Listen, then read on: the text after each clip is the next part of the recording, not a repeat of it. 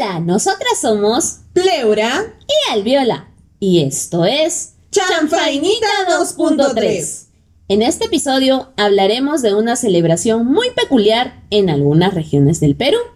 Ahora sí, sin más floro, comencemos.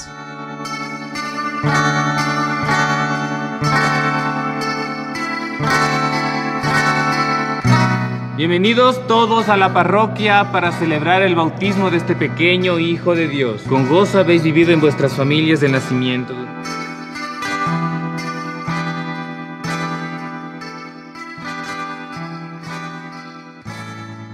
Pero primero lo primero, daremos nuestra definición al estilo chanfainita 2.3 para todas aquellas personas que nos escuchan desde muy muy lejano. ¡Suéltala! Guagua. Dícese de un bizcochuelo con careta de niño o niña, usualmente en forma de bebé envuelto. Como un tamalito. Y en este primer segmento, titulado Historia y Tradición, pues estaremos viendo todas las cosas que están involucradas, ¿no? Alrededor de este bizcochuelo o pan tradicional que ya nos mencionaba Pleura, que por lo general se consume el Día de Todos los Santos, que es el primero de noviembre. Y también el día siguiente, bueno, que se considera el Día de los Difuntos. Pero en algunas regiones se consume durante todo este mes, como es el caso de Arequipa. Y solo para reforzar nuestra definición de chanfainita, tanta guagua viene del quechua, donde tanta significa pan y guagua bebé. Algo que debemos resaltar es que esta costumbre de brindar ofrendas a los muertos pues es muy muy antigua. Por ejemplo, en el antiguo Egipto se solían depositar panes y levadura en las tumbas de algunos faraones. El pan servía como una ofrenda de honra, respeto. En el caso ya más bien de los incas y otras culturas antiguas del Perú, también mantuvieron la creencia de honrar ¿no? a sus muertos, ya que de no hacerlo, pues ellos creían que se iba a crear una enemistad o distancia entre vivos y muertos, y después, pues podían haber repercusiones sumamente catastróficas como sequías, plagas, hambrunas, mala fortuna, maldiciones, etc. O sea, literal, a lo película de los 10 mandamientos de Charlton Heston. sí, sí, sí. Y bueno, por otro lado, mientras que los españoles, bueno, también tenían un día especial para honrar a sus muertos y lo hacían de acuerdo a su fe cristiana, el primero de noviembre de cada año, ¿no? El cual también ellos lo denominaban como el Día de Todos los Santos. Aunque bueno, no entiendo por qué todos los santos, todos los vivos mi abuela decía que todos estaban llamados a la santidad y que se supone que es el día de todos, ¿no? Todos los que estamos vivos, pero mm, los vivos no, no, de santos mm. no tenemos muy poquito, yo creo. Sí, sí, sí, sí, sí, difíciles, creo, contándoles con una manita. Sí. y bueno, ¿no? Cuando llegan los españoles al Perú, como bien sabemos, se produjo una fusión cultural, ¿no? Y todo lo demás, bueno, ya es historia. Pero es a partir de ahí que los indígenas, quienes honraban a sus muertos en fechas esporádicas, se resignaron a hacerlo durante el Día de Todos los Santos, o en todo caso el día siguiente. ¿Qué más les quedaba? Bueno? Sí, bueno, toda la vida. Y... Resignación. Sí. Y arrastramos las Largo tiempo el peruano oprimido. Sí, sí. y bueno, es aproximadamente en el siglo XV que se empezaron a hornear estos panecillos dulces en forma de bebé. Returbio para mí, la verdad, digo. Pero bueno, así era la tradición para esta festividad, ¿no? del Día de los Muertos, generalmente en los pueblos andinos. Eso sí. Algunos historiadores aseguran que entonces se inició el rito popular de bautizar, ¿no? Porque antes obviamente no, no practicábamos estos ritos. Y bueno, bautizar específicamente a las guaguas ya que los curas españoles obligaban a los indígenas a bautizar a sus recién nacidos. Entonces los indígenas que desconfiaban de los curas españoles pues acostumbraban realizar una parodia de bautizo durante el Día de los Muertos, ¿no? Como lo vemos en muchos sketches de, cómicos que vemos en, bueno, de mi época Risas y Salsa, porque ahora hay la Chile Chabuca, no sé si exista JB Noticias, pero bueno, hay muchas danzas también, ¿ah? Claro, claro. Que hacen estos sketches y pues hacen la parodia. Entonces ya imagínense, ya nuestros indígenas de aquella época Ellos fueron pioneros de esas vainas. Entonces, un indígena o criollo pues se disfrazaba de cura y bautizaba a las guaguas en los mercados y en las numerosas plazas de cada, de cada pueblo, ¿no? Hacía lo cómico ambulantes, pues uno pedían algunas monedas, etcétera. Claro. Aunque esta tradición se celebraba entre bromas y carcajadas, era una manera muy sutil, muy pero muy sutil, Muy sutil, uy. de burlarse de los curas, ¿no? Y un acto de rebelión ante los españoles. Obviamente lo hacían por su orgullo, ¿no? Por su propio orgullo y para reafirmar su identidad indígena. Asimismo, esta actitud también pues se manifiesta en la decoración de las guaguas, porque nunca vamos a encontrar esos trajes así sumamente españoles y con esos bobos en el pecho. No, no, no, encuentra uno así bien con su chullito, su sombrerita bien andina. Sí, ¿no? sí, bien colorinche, esos colores que nos identifican como chanfain. Exacto, a la cultura chicha. Sí.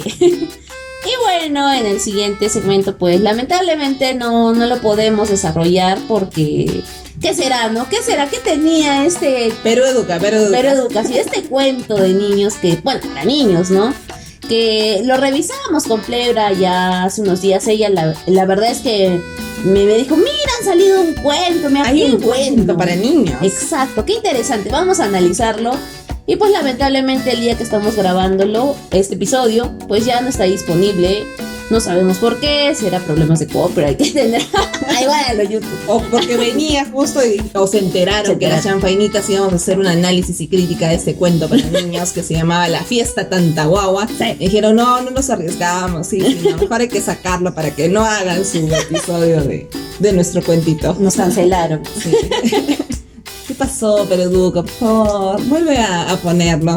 Queremos burlarnos de cómo ahí las, las guaguitas están hablando entre ellas y, y, quiere- y quieren ser comidas. Tan parecido a la realidad. Tanta gente que quiere que se las coman. Y bueno, pasando al otro segmento que son nuestras costumbres en la ciudad, que eso sí tenemos que diferenciar.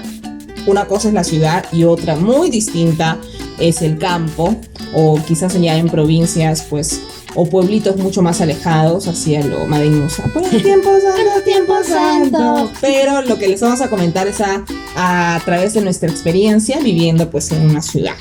En el caso de nuestra realidad, lo que me comentaba mi abuela es que las almitas de nuestros fieles difuntos vienen a mediodía. ¿no? Del primero de noviembre. Y se quedaban ahí a visitarnos hasta el día siguiente, de igual manera a mediodía, ¿no?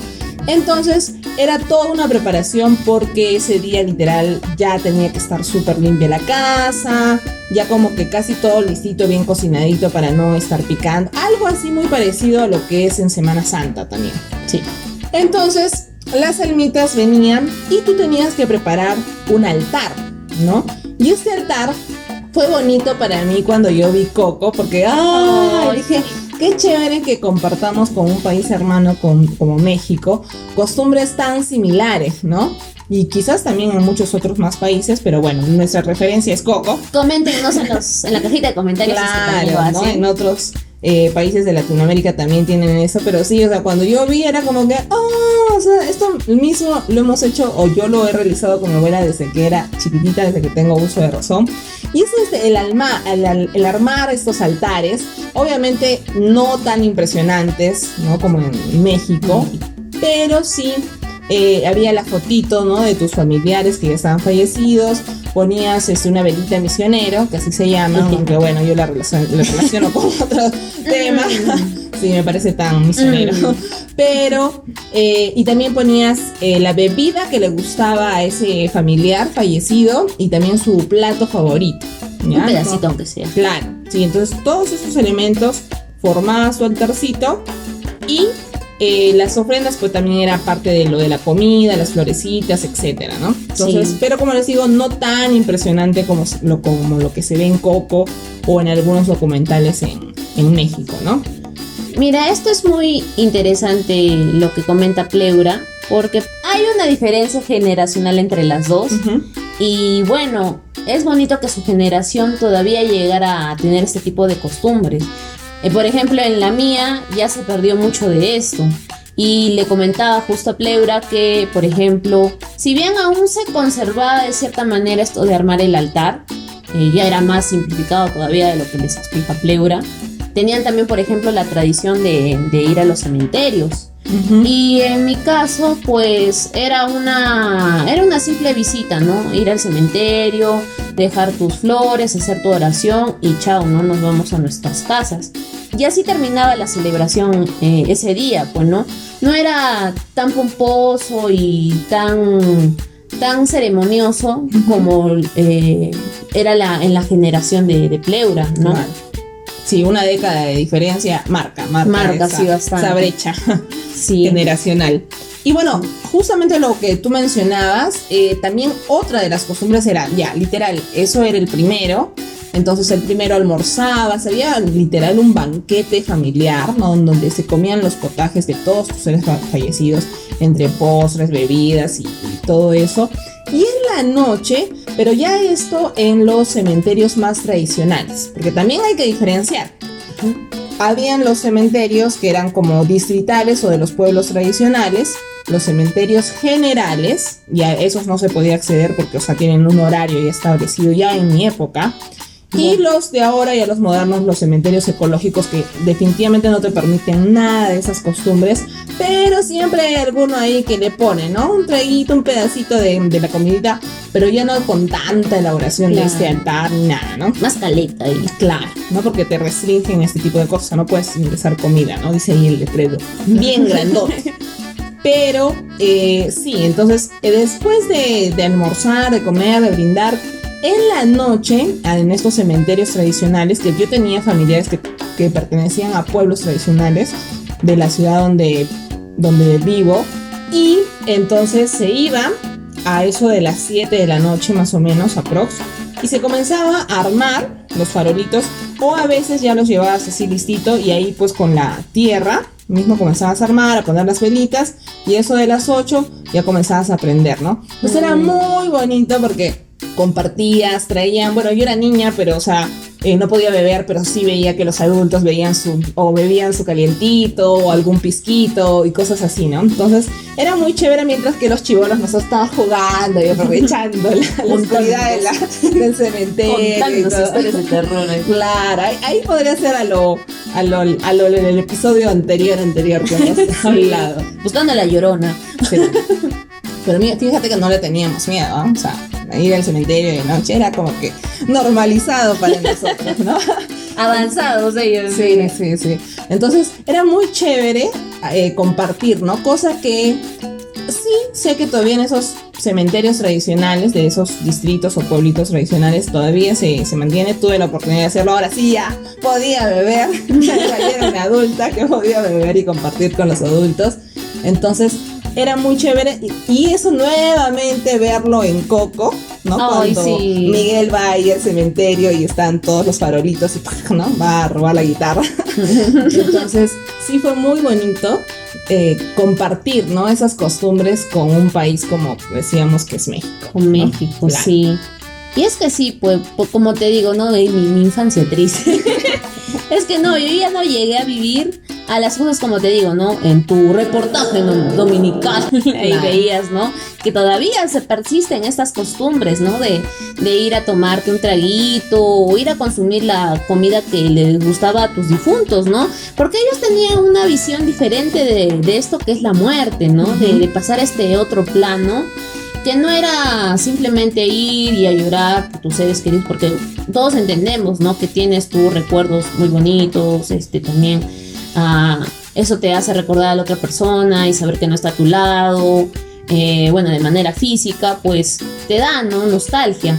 Pero el hecho de que también, o sea, los celebres, de que, como les, ya les decía, ¿no? Recordar estos momentos lindos que pasaste con ellos, pues, ¿no? Y sobre todo el hecho de compartir todos, ¿no? Como comunidad, el hecho de, ir y, compartir, ¿no? Con todos ellos, pues eso me parecía una tradición muy, muy bonita. Que, bueno, ¿no? Nunca falta ahí tu borrachín ahí también para que, que lo veas ahí, ¿no? Que siempre se, se le pasan las copas. Claro. Pero me, me, parecía muy interesante y muy, muy bonito, ¿no? Cosa que tal vez acá en la ciudad ese tipo de costumbres ya se ha ido perdiendo. Claro. Entonces, También eh, quería mencionar que pues en estos cementerios generales había la costumbre de llevar coronas de papel muy elaboradas, cosa que también ahora no veo. Incluso habían ferias enormes, literal, donde vendían estas coronas de papel.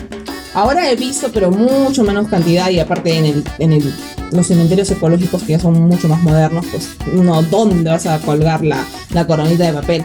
También otro aspecto muy importante de la celebración del Día de los Muertos era la música. ¿ah? La música que llevaba así mariachis, bandas, eh, llevaba su guitarra y se ponía a, cantar, a tocar.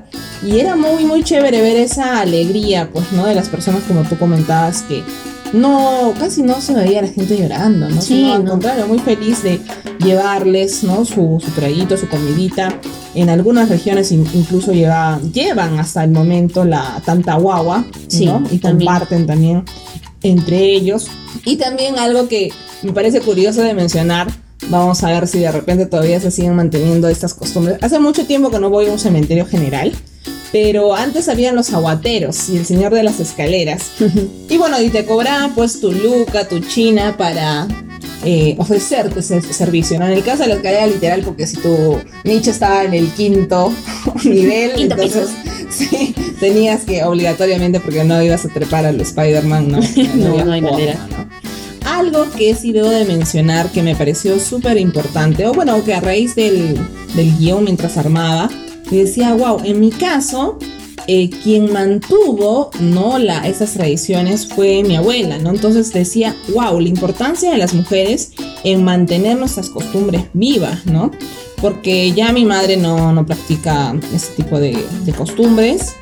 Eh, sí es algo, una pe- un pequeño altarcito, ¿no? Que sí pone la, la fotografía, la velita y nada más.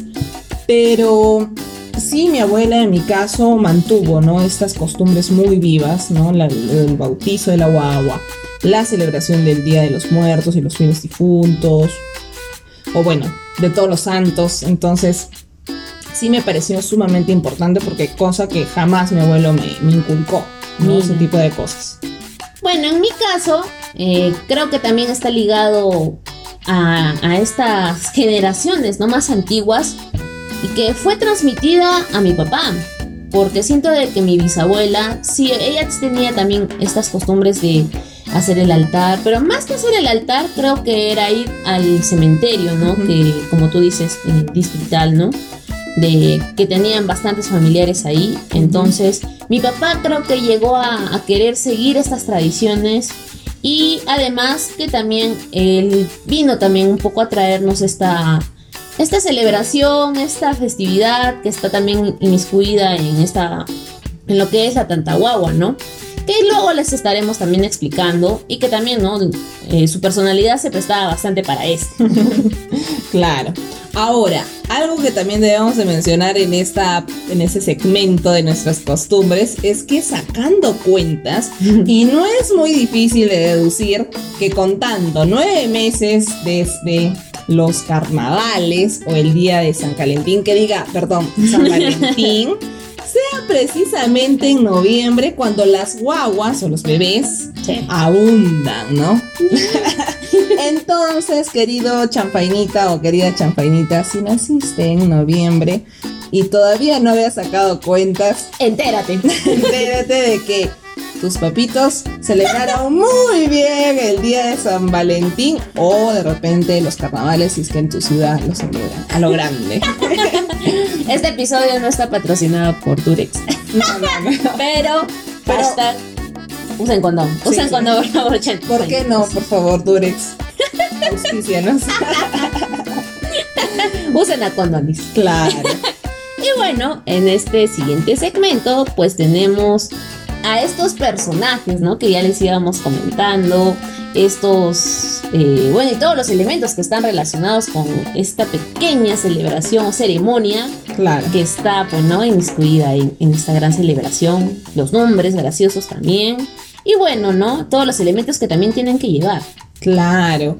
Y bueno, una parte importante de este bautizo de la guagua era el cura, ¿no? Era quien hacía la, ce- la ceremonia junto con el sacristán o los sacristanes.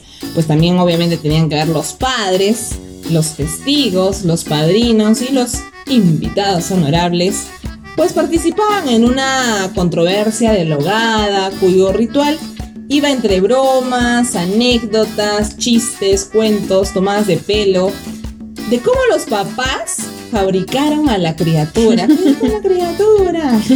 A la que le ponían pues un nombre por demás extravagante. Extravagancia.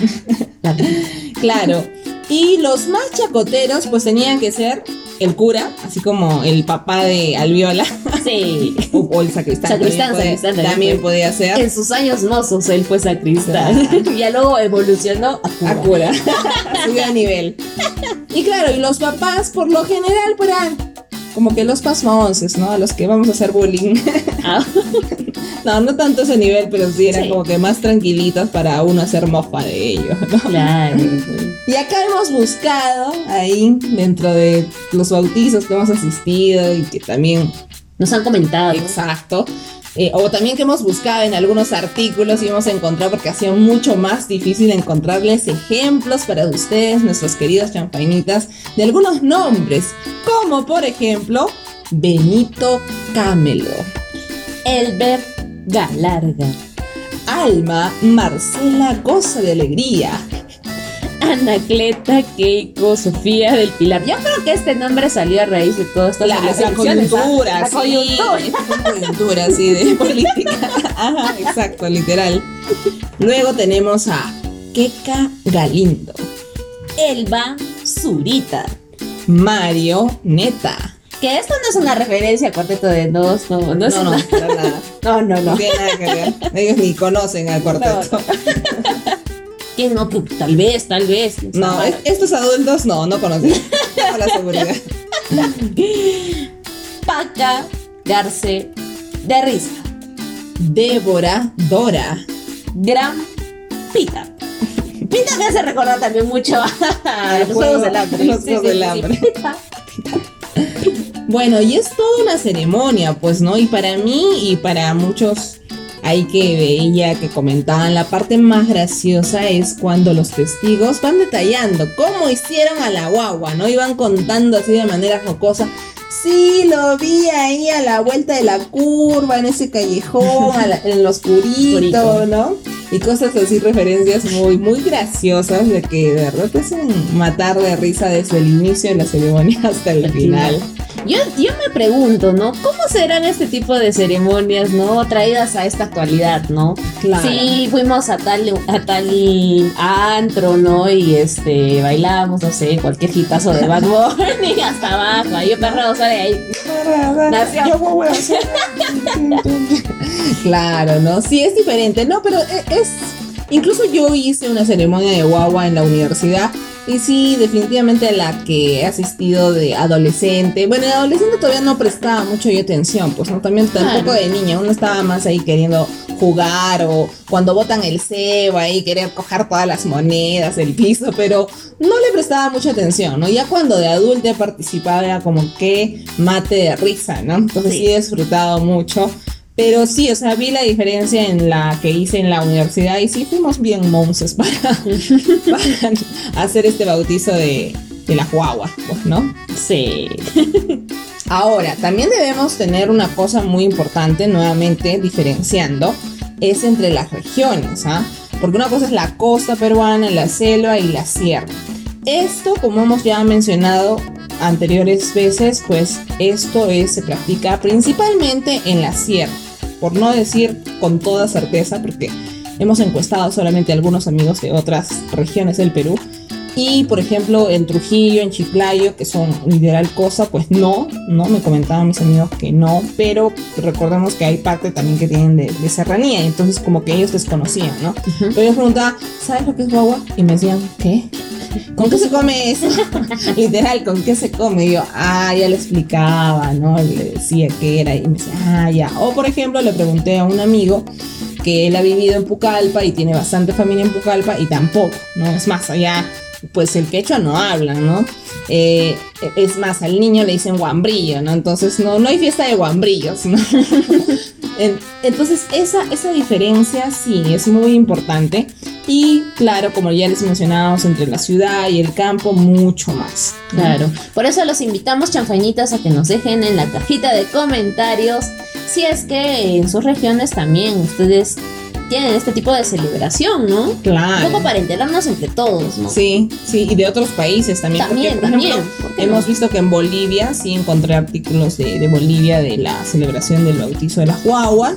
Un poco medio creepy porque era como que ahí hubo una pandemia, algo así. y las mamás eran las que iniciaron, ¿no? Esto de hacer ahí las criaturas, ¿no? Y Uy. como que después se las comen, ok. Mm, No, pero sí, hemos encontrado de repente también en Argentina, Chile, eh, Ecuador. Colombia. Costa Rica no creo, porque esto es muy, muy andino, ¿no? Entonces, no, no, no creo, pero ahí nos pueden comentar, ¿no? Que si también se ve en sus países, también hay esta celebración, este bautizo de las guaguas. sí. Y bueno, también hay una parte muy importante que me pareció súper graciosa y dije, ah, ya, ahora entiendo el contexto de esta frase. Es, compadre que no se la a la comadre no es buen compadre.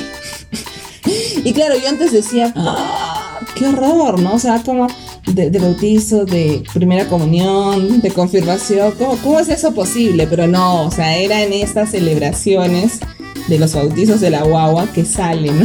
esta famosa frase. Y es que sí, pues no. Yo ya escuché esa radio, qué turbio, no returbio, ¿no? Cancelación ahorita sería. Pero, claro, ¿no? O sea, viendo de que esta ce- ceremonia se celebra, pues, ¿no? Entre amigos, ¿no? Conocidos, etcétera. Entonces, como que bueno, ¿no? Ya puede ser, ¿no?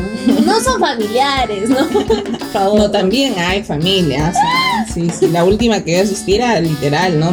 Mayormente estas celebraciones eran familiares y al comienzo pues eran como que improvisadas, ¿no? Porque ya como que, ok, ¿quién va a ser cura? Ya, ¿quién quiere ser papá? ¿Quién quiere ser la mamá? ¿No? Pero ya después como que se establecía. Incluso encontré en un artículo de, de Puno que había un, o sea, cura de bautizo de guaguas que comentaba, ¿no? Su experiencia, todo, cómo había formado y cómo se había vuelto un negocio para él, ¿no?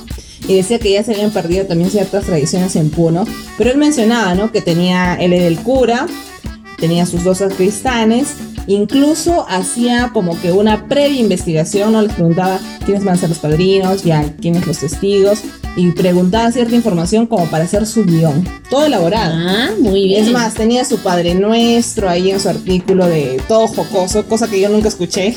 El Ave María, el, la, la acción de santiguarse también. todo, todo así en versión jocosa. Y decía, ah, su bien, ¿ah? Bien Sí con el negocio. Muy bien, emprendedores, vamos todos ahí. Hay una oportunidad de negocio, Claro, Ahí hay un espacio que está faltando. Vamos de paso a avivar, ¿no? Estas costumbres que poco a poco se han ido perdiendo. Vamos a rescatarlas, ¿no? Y, y también hacer negocio, ¿por qué no? Claro. Como nosotras que vamos a participar este, este fin de semana que viene también en, una, en un bautizo de guaguas. Después de muchos años en mi casa. Sí, ay, sí. Qué añoranzas, qué añoranzas. Sí, así que estén atentos a las stories de Instagram, porque tal vez estaremos ahí lanzando uno que otro datito que tal vez se nos haya podido pasar en este episodio. Y bueno, no podemos olvidarnos de nuestro segmento de saludos y vamos a hacer un saludo especial al mellizo que nos escucha desde Hilo y a todas nuestras amistades de Perú, Costa Rica México. y Chile. Gracias por acompañarnos en este nuevo episodio y no se olviden de seguirnos en nuestras redes sociales como YouTube, Instagram, TikTok. Facebook. ¡Ahí los vidrios! Chau, fans.